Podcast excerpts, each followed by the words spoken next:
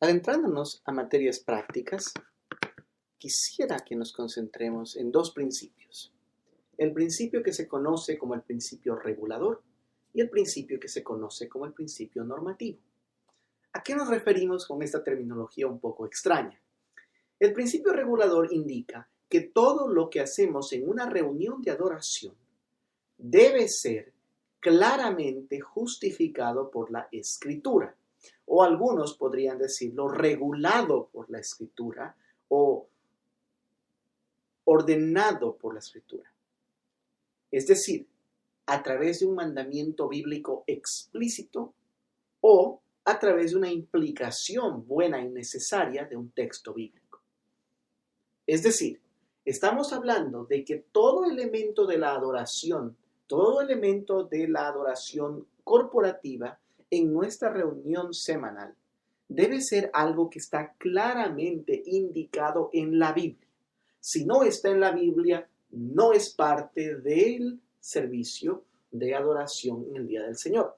A eso se refiere el principio regulador. O sea que hay una regulación, una regulación de la escritura, una regulación explícita ya sea a manera de mandamiento o a manera de implicación. El principio normativo refleja otra perspectiva diferente. El principio normativo nos dice de que siempre y cuando que una práctica no esté prohibida en la Biblia, esta práctica se puede utilizar en la iglesia, en la vida congregacional y de adoración, dependiendo de la sabiduría de las personas que están dirigiendo. Es decir, no está diciendo de que haya un, una regla, un mandamiento en la palabra explícito para cada parte del servicio de adoración, sino de que, pues, obviamente si algo no está prohibido, que se lo pueda considerar para ser parte de la adoración. Entonces, en resumen, vemos que el principio regulador prohíbe aquello que no está explícitamente ordenado en la palabra. El principio normativo permite cualquier cosa que no esté prohibida en la palabra.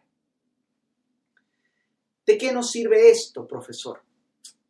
Muchas veces yo me pregunto lo mismo, porque nosotros siempre tenemos tendencias a polarizarnos. Yo no quiero que nos dividamos aquí. Ah, yo soy del principio regulador, yo soy del principio normativo. No, esa no es mi intención.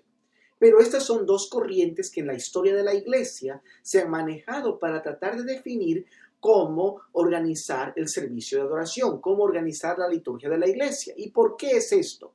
Esto es porque nosotros como seres humanos necesitamos sabiduría para determinar cómo hacer esto, porque la palabra de Dios no nos da a nosotros un orden explícito, no nos da a nosotros una lista, no nos da a nosotros un ejemplo, una muestra de cómo era la adoración en la iglesia primitiva. De hecho, una gran parte de la Biblia toma eh, toma como referencia el antiguo pacto, o sea, antes de que venga Cristo al mundo. El Antiguo Testamento, pues nos habla de la adoración de Israel y nosotros no somos Israel. Hay elementos de continuidad y elementos de discontinuidades con Israel, en los cuales la iglesia, pues, es el cumplimiento de tantas cosas que fueron promesas en Israel, pero no es Israel. Entonces nosotros no podemos decir, wow, aunque tuviéramos en el Antiguo Testamento ejemplos clarísimos de cómo era la adoración en Israel, no nos podemos aplicar necesariamente a la adoración cristiana. Entonces, cuando me dice el principio regulador a mí, pero pastor, ¿cuál es el elemento de que usted va a utilizar en la liturgia de acuerdo a la palabra de Dios? Me tengo que preguntar de qué parte de la palabra de Dios, Antiguo Testamento o Nuevo Testamento. Hay, hay, que utilizar la sabiduría de todos modos, hay que buscar al Señor, porque el Señor no nos dio a nosotros un orden preestablecido. Yo no puedo tomar un manual de liturgia y decir, este manual es bíblico y este otro orden que encontré en internet no es bíblico. Yo no puedo decir eso, porque no tenemos nosotros algo a que compararlo. Ahora, si tenemos pautas en la Biblia, tenemos muchas cosas en la palabra que nos hablan de esto y que debemos utilizarlas. Pero no tenemos nosotros un manual de cómo hacer la adoración corporativa. Entonces, hay puntos en los que el principio regulador nos es muy, útil. Queremos hacer lo que la Biblia nos dice que hagamos. ¿Sí? En ese sentido, yo sigo el principio regulador. La palabra de Dios me va a decir, y aquí lo vamos a ver, que haga ciertas cosas y yo las quiero hacer en obediencia a mi Señor, porque yo quiero adorar de la manera que Él me llama a adorar.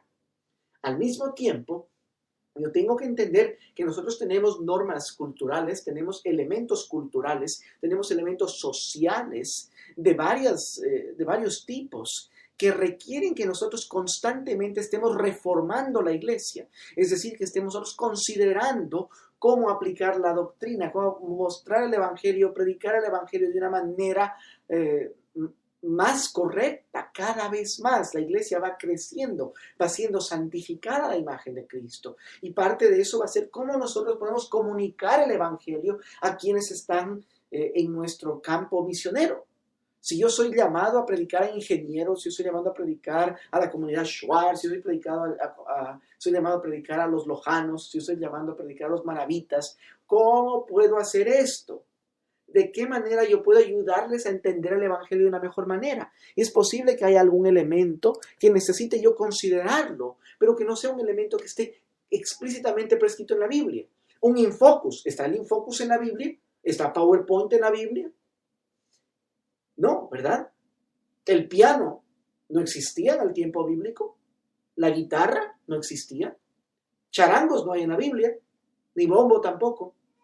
Entonces, ¿qué estoy diciendo? Entonces, yo siempre trato de utilizar tanto la sabiduría del principio regulador como la sabiduría del principio normativo, los dos, para poder llegar a una, a una visión, a, a un diseño más bíblico de la adoración, más, más apegado a nuestra realidad, a nuestro contexto, y al mismo tiempo sin ofender a nuestro Dios. Vamos a la palabra de Dios, hermanos. No vamos a ver todas esas secciones aquí. Éxodo. Les exhorto a verlo. Éxodo capítulo 3, versículo 12 y 18, 5, 1, 3, 8, capítulo 7, 16, capítulo 8, 1, 20, 25, 29, capítulo 9, 1 y versículo 13, capítulo 10, 3, 7, 11, 24, 27. El punto de todo esto en Éxodo es enseñarnos algo muy crítico. Veámoslo aquí en Éxodo 3, 12, donde dice, ciertamente yo estaré contigo. Éxodo 3, versículo 12, ciertamente yo estaré contigo, le respondió el Señor y la señal para ti de que soy yo el que te ha enviado será esta. Cuando hayas sacado al pueblo de Egipto, ustedes adorarán a Dios en este monte. Versículo 18. Ellos escucharán tu voz. Entonces tú dirás con los ancianos de Israel al rey de Egipto y le dirán, el Señor, el Dios de los hebreos, nos ha salido al encuentro Ahora pues, permite que vayamos tres días de camino al desierto. ¿Para qué? Para ofrecer sacrificios al Señor nuestro Dios. El propósito de la redención es la adoración. Y como diría John Piper, las misiones existen por la necesidad que tenemos de que haya adoración y salen de la adoración. ¿Sí? La redención, nosotros somos un pueblo que está en éxodo, Éxodo es nuestra historia. Hemos sido redimidos, las cadenas nos han sido sacadas, nos han sacado de la esclavitud. Jesucristo nuestro Señor nos ha sacado de la esclavitud, nos lleva en libertad a la tierra prometida, a la nueva Jerusalén, a los nuevos cielos y a la nueva tierra. ¿Y cuál es el propósito de esta redención? De que Cristo pagó por todos nuestros pecados, que su sangre fue derramada por todos nuestros pecados. ¿Cuál es el propósito? De la redención. El propósito de la redención es la adoración. Entonces aquí dice, pues yo los he sacado para que adoren al Dios vivo, al Dios de Israel, a su Dios, al Dios que hizo pacto con ustedes en este monte. Entonces, una y otra y otra y otra vez, vamos a ver nosotros en Éxodo, que el propósito de la redención es la adoración.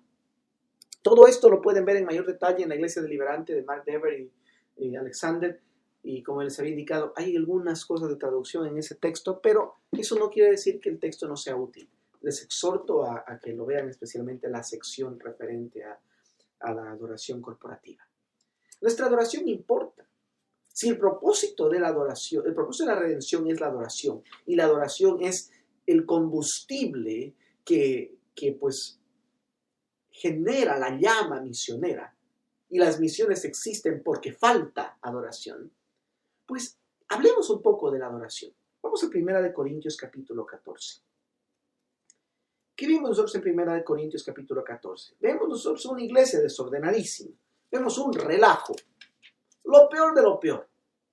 La iglesia esta de los Corintios estaba metida en todo tipo de inmoralidad que ni los paganos las podían escuchar. Estaba en un desorden, en una pelea, en una borrachera tremenda. ¿Qué dice Pablo? Capítulo 14. Procuren alcanzar el amor, pero también deseen ardientemente los dones espirituales, sobre todo que profeticen. Porque el que habla en lenguas no habla a los hombres sino a Dios, pues nadie lo entiende sino que en su espíritu habla misterios pero el que profetiza habla a los hombres para edificación, exhortación y consolación. El que habla en lenguas a sí mismo se edifica, pero el que profetiza edifica a la iglesia. Sea lo que sea, esta no es clase de, los dones espirituales o del, del trabajo del Espíritu Santo en la vida de la iglesia. Pero, como toca esto nuestro tema, ¿qué es la esencia. ¿Cuál es la esencia de este texto? Sea lo que sea que signifiquen, lenguas, profecías, dones, lo que sea. La edificación de la iglesia. La edificación de la iglesia. Voy a ponerlo en otros términos para evitar la, la pugna que a veces se da por las lenguas. Hermano Víctor, te encanta tocar el piano, pero tú tocas el piano para ti mismo. Tú utilizas el piano para conectarte tú con Dios, supuestamente. Y al estar tú solamente centrado en ti mismo, no edificas a la iglesia. Eso es lo que estaba pasando en los corintios y estos dones espirituales. Incluso estaban jactándose ellos, yo tengo este don, tú tienes este don, mira lo bien que yo hago esto. Hablo en lenguas, hablo de esta manera en lenguas. Pero no estaban edificando el cuerpo de Cristo. Ahora bien, hermanos, versículo 6, si yo voy a ustedes hablando en lenguas, ¿de qué provecho les seré? A menos de que les hable por medio de revelación. No olvidemos la definición de la adoración que veíamos del, doctor Miguel Núñez y otros. Que, ¿Qué es lo que nutre la adoración? La palabra de Dios, la revelación de Dios. John Stott nos decía que Dios se digna en revelársenos a nosotros seres humanos. A menos de que les hable por de revelación o de conocimiento, de profecía o de enseñanza, aún las cosas inanimadas como la flauta y el arpa, al producir un sonido, si no dan con distinción los sonidos, ¿cómo se sabrá lo que se toca en la flauta o en el arpa? Porque si la trompeta da un sonido incierto, ¿quién se preparará para la batalla? Así también ustedes, a menos de que con la boca pronuncien palabras inteligibles, inteligibles, ¿cómo sabrá lo que dicen? Pues hablarán al aire. Hay quizás muchas variedades de idiomas en el mundo y ninguno carece de significado, pues si yo no sé el significado de las palabras, seré para el que habla un extranjero, y el que habla será un extranjero para mí. Así también ustedes, puesto que anhelan dones espirituales, procuren abundar en ellos. ¿Para qué? Para la edificación de la iglesia. Por tanto, el que habla en lenguas pida en oración para que pueda interpretar. Porque si yo oro en lenguas, mi espíritu ora, pero mi entendimiento queda sin fruto. ¿Sí? Y sigue hablando de la edificación, sigue hablando de todo esto. Y pues él dice, y llega a este punto del, del versículo 26 en el que dice lo siguiente, ¿qué hay que hacer pues hermanos? Cuando se reúnan cada cual aporte salmo, enseñanza, revelación, lenguas o interpretación. Si alguien habla en lenguas, que hablen dos, o a lo más tres, y por turno, y que uno interprete. Pero si no hay intérprete, que guarde silencio en la iglesia y que hable para sí y para Dios. Y que dos o tres profetas hablen y los demás juzguen. Pero si a otro que está sentado le es revelado algo, que calle el primero porque todos pueden profetizar uno por otro para que todos aprendan y sean exhortados. Los espíritus de los profetas están sujetos a los profetas, porque Dios no es un Dios de confusión, sino de paz, como en todas las iglesias de los santos. Entonces, mire usted, ¿a qué se refleja esto? Antes de esos versículos, veíamos nosotros este pequeño diálogo que dice Pablo. Versículo 22. Así que las lenguas son una señal, no para los que creen, sino para los incrédulos. Pero la profecía es una señal, no para los incrédulos, sino para los creyentes. Por tanto, si toda la iglesia se reúne y todos hablan en lenguas y entran algunos sin ese don o que son incrédulos, ¿no dirán que ustedes están locos? Pero si todos profetizan y entra un incrédulo o uno sin ese don, por todos será convencido, por todos será juzgado. Los secretos de su corazón quedarán al descubierto y él se postrará y adorará a Dios declarando que en verdad Dios está con, Dios está entre ustedes. ¿Qué vemos de 1 Corintios 14? Que no es tanto las partes como la edificación de la iglesia y la proclamación clara del Evangelio al no creyente. El, el culto no es para el no creyente el enfoque del culto no es quien aún no cree. El enfoque del culto es Dios. Y al enfocarnos en Dios, lo que hacemos para la gloria de Dios resultará en la edificación del cuerpo de Cristo. Y al ser esta edificación del cuerpo de Cristo, esta proclamación del Evangelio, de la palabra, su, su análisis, su interpretación, su aplicación, tanto en canción como en oración, como en predicación, como en diálogo mutuo entre los hermanos y las hermanas. El incrédulo dice, wow, yo no he visto jamás nada como esto. Dios, a quien ustedes proclamaron, verdaderamente está entre ustedes.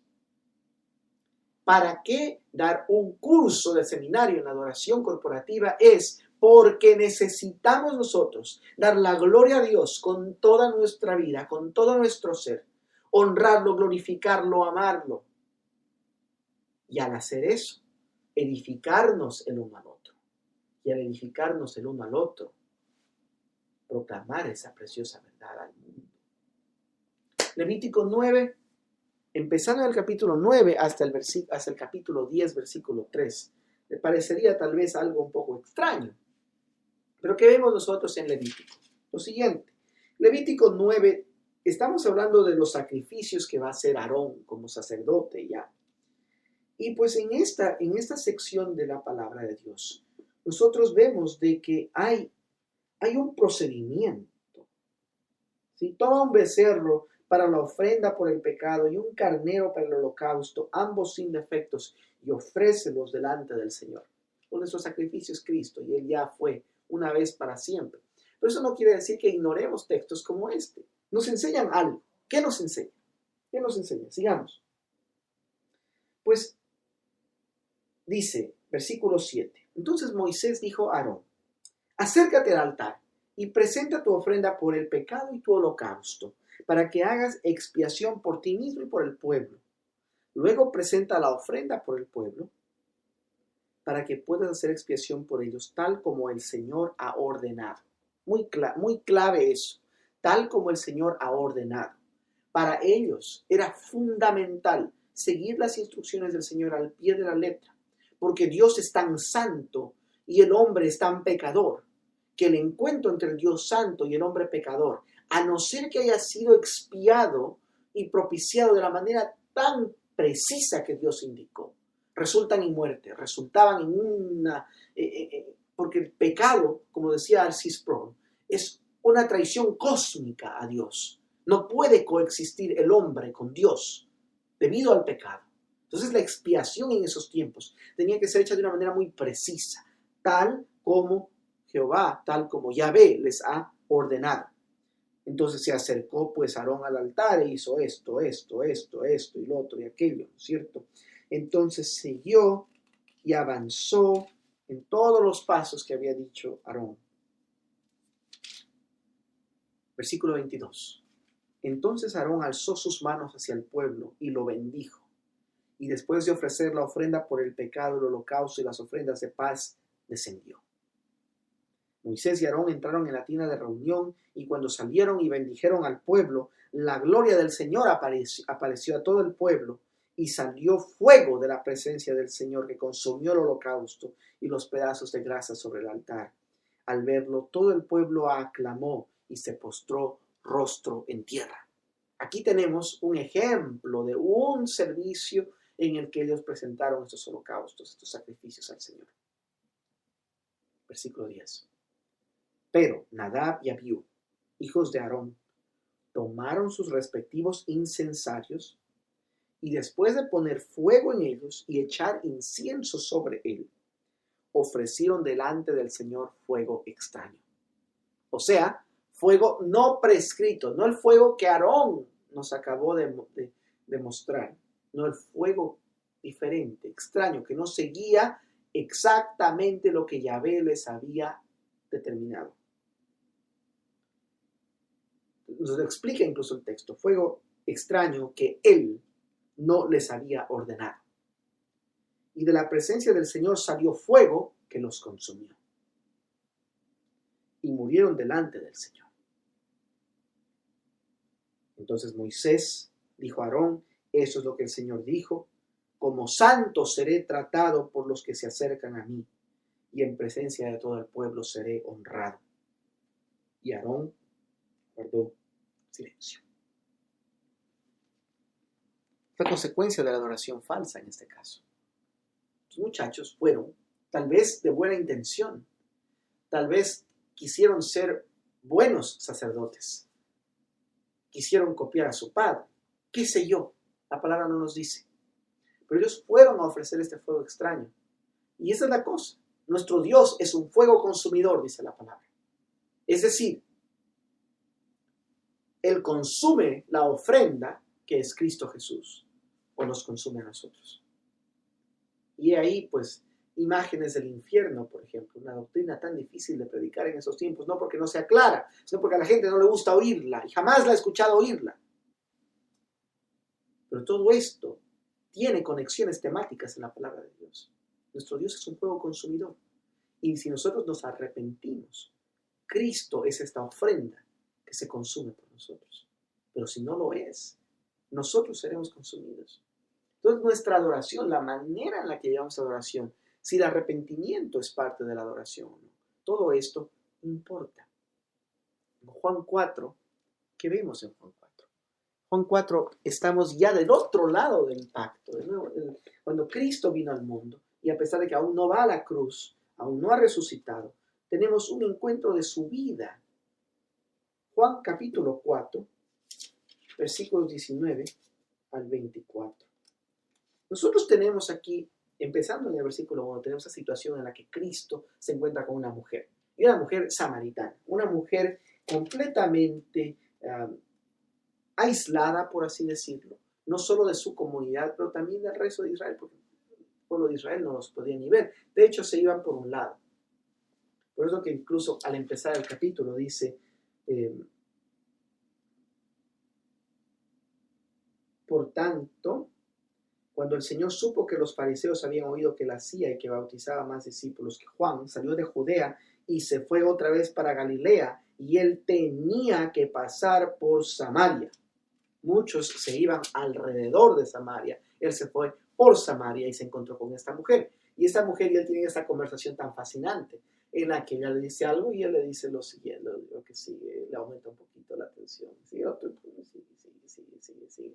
Una conversación muy interesante versículo 19, pues estamos justo después de que Cristo le dice, pues, ve y trae a tu marido. Y ella dice, bueno, yo no tengo marido. versículo 19, la mujer le dijo, Señor, me parece que tú eres profeta. ¡Wow! ¡Qué deducción tan brillante!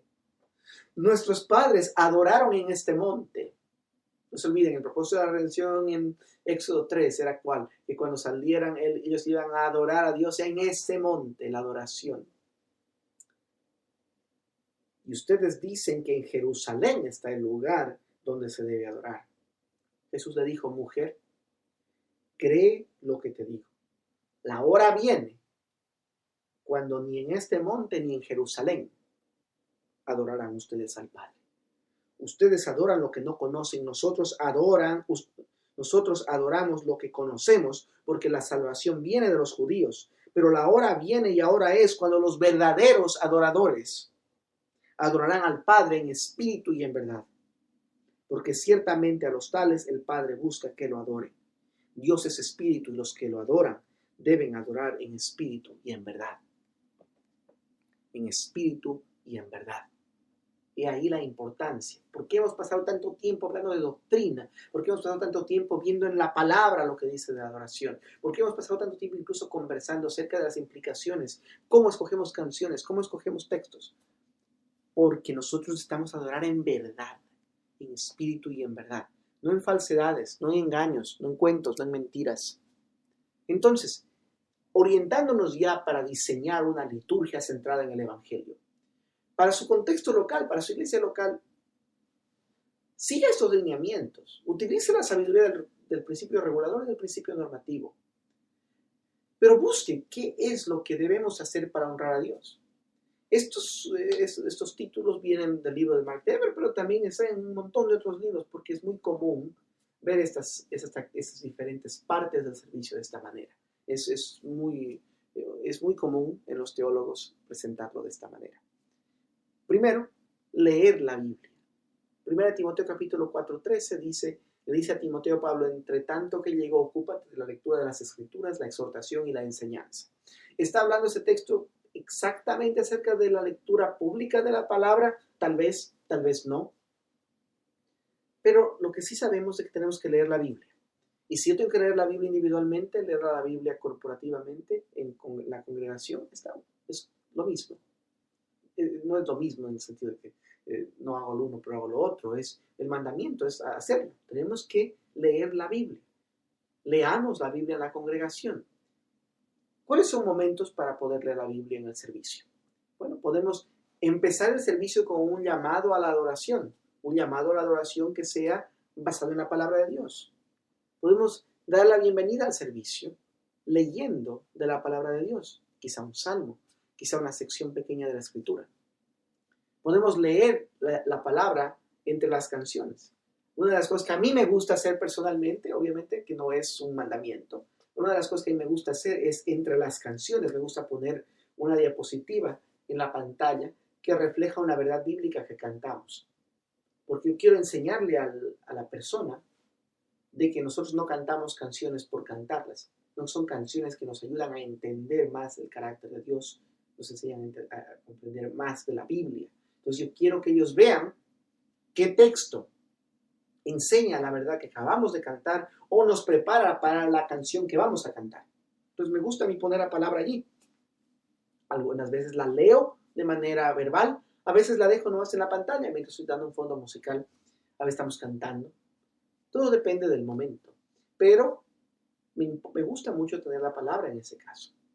Al mismo tiempo, es importante una lectura del texto que vamos a leer como congregación. Algunas iglesias lo hacen de una manera formal. Antes de la predicación de la palabra, algún hermano o hermana sube a la, a la plataforma o al altar y lee el texto que va a ser eh, presentado en la predicación. Eso tenemos otra oportunidad para leer la palabra juntos en la iglesia.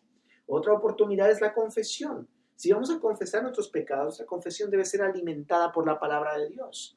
Salmo 33, Salmo 51. Hay muchos lugares en la palabra que nos ayudan de esa manera. Primera de Juan nos puede ayudar a darnos certeza del perdón de Dios en nuestros pecados y al mismo tiempo a llamarnos al arrepentimiento si estamos viviendo en pecado. Estas son muchas maneras en las que la palabra se puede utilizar. Podemos eh, cantarla, podemos hacer canciones que nos ayuden a leer la Biblia de manera colectiva de esa manera. Leer la Biblia. Predicar la Biblia. Obviamente, la, el servicio dominical tiene la predicación de la Biblia. Predicación que refleja el contenido de la Biblia en el contenido del mensaje.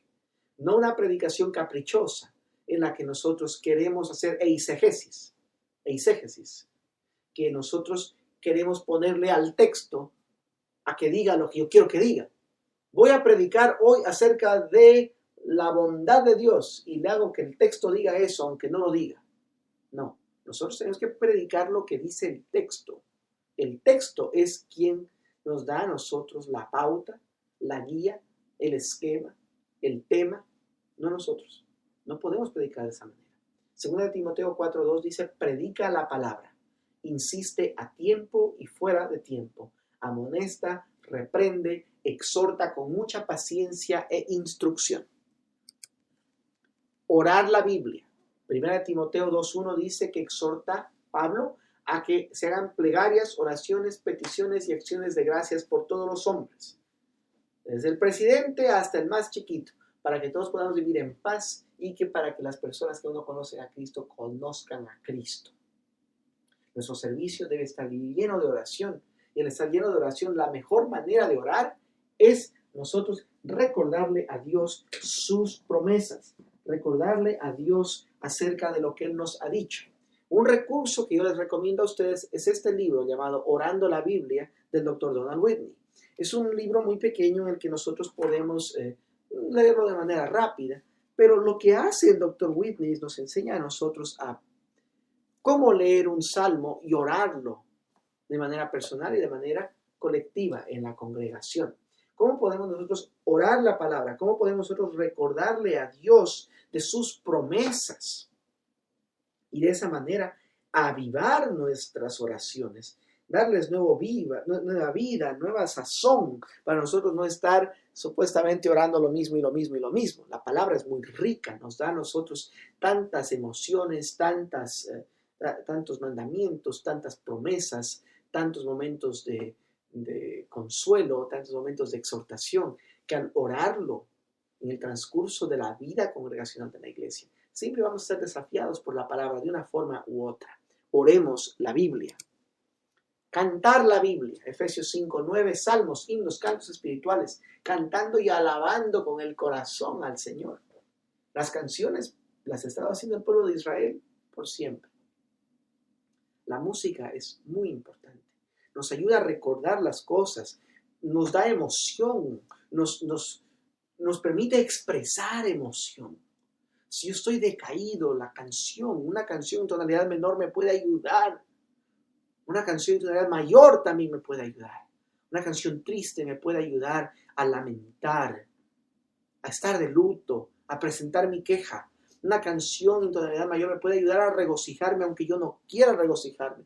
Me ayuda a expresar mi gratitud a Dios, a alabarle, a darle, a darle gloria. Y pues nosotros ecuatorianos, lo segundo también lo hacemos con tonalidad menor, pero bueno, ahí estamos. Pero es idea, cantar la Biblia. No solo cantemos canciones y palabras que han compuesto algunos hombres, cantemos lo que la palabra dice. Y ver la Biblia. Ver la Biblia.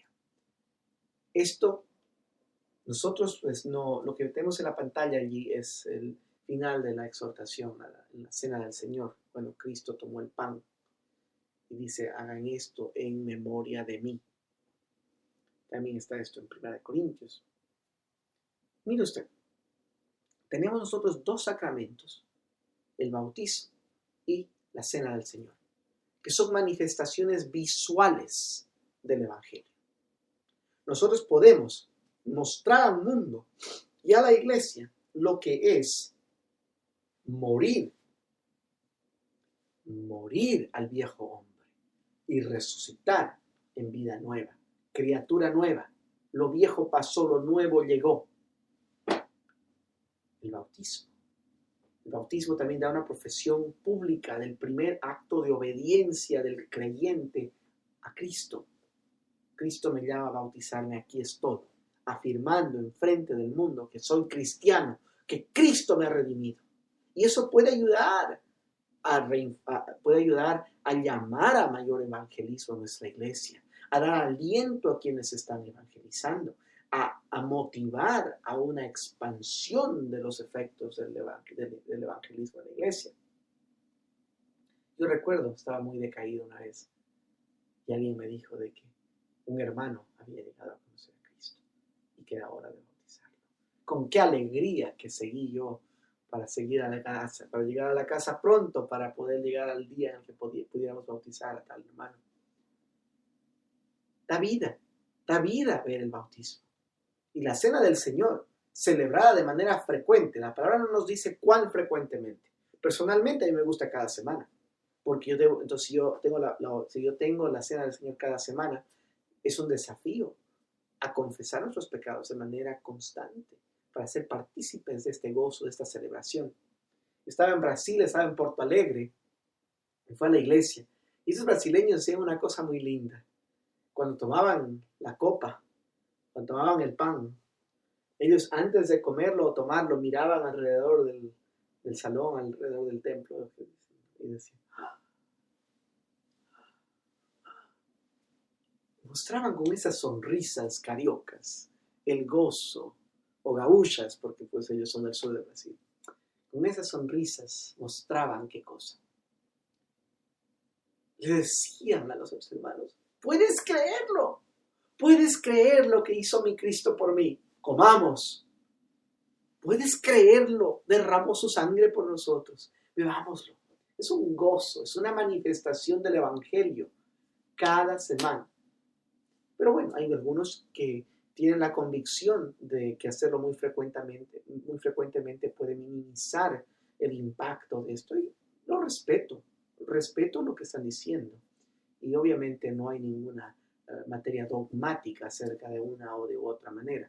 Lo que sí tenemos que tener cuidado de que no se vuelva tan poco frecuente que no haya ese llamado a vivir en santidad. Que la persona pueda llegar tal vez, porque no se olviden que nosotros somos fábricas de ídolos andantes. No diría Calvin de alguna manera un poquito diferente, que nosotros digamos, bueno, hoy no necesito arrepentirme porque no tengo que pasar vergüenza si no tomo la cena del Señor. Y pasa eso semana y semana semana y semana y ustedes saben que el corazón se